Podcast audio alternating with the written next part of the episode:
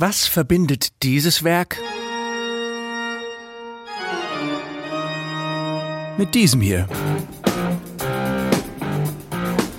Klar, oder? Die Orgel.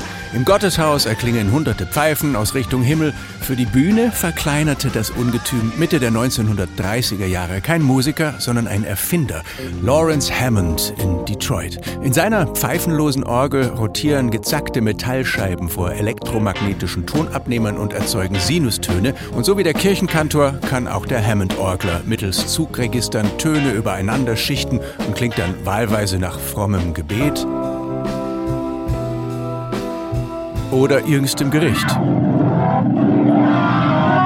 Hammond hatte seine Orgel für kleinere Kirchen gedacht, aber in den 50ern holte sie der große Jimmy Smith zum Jazz.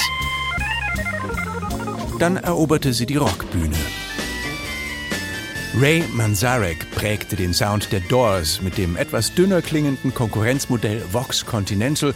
Legendär wurde aber die 250 Kilo schwere zweimanualige Hammond B3 durch Steve Winwood, den Wunderknaben der Spencer Davis Group.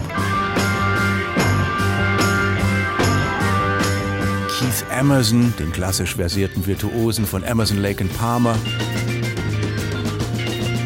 Natürlich John Lord von Deep Purple.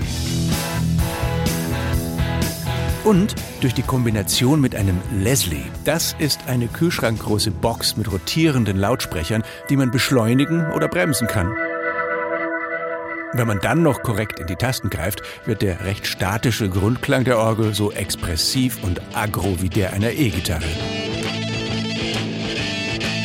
Wobei, sie konnte auch im Hintergrund mit ihrem flächigen Sound Arrangements zusammenkleben und groß angelegte Songs erst so richtig bis zum Horizont auswalzen.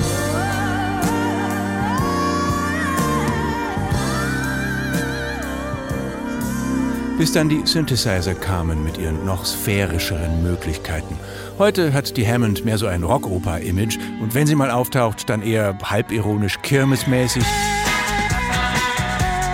oder nostalgisch.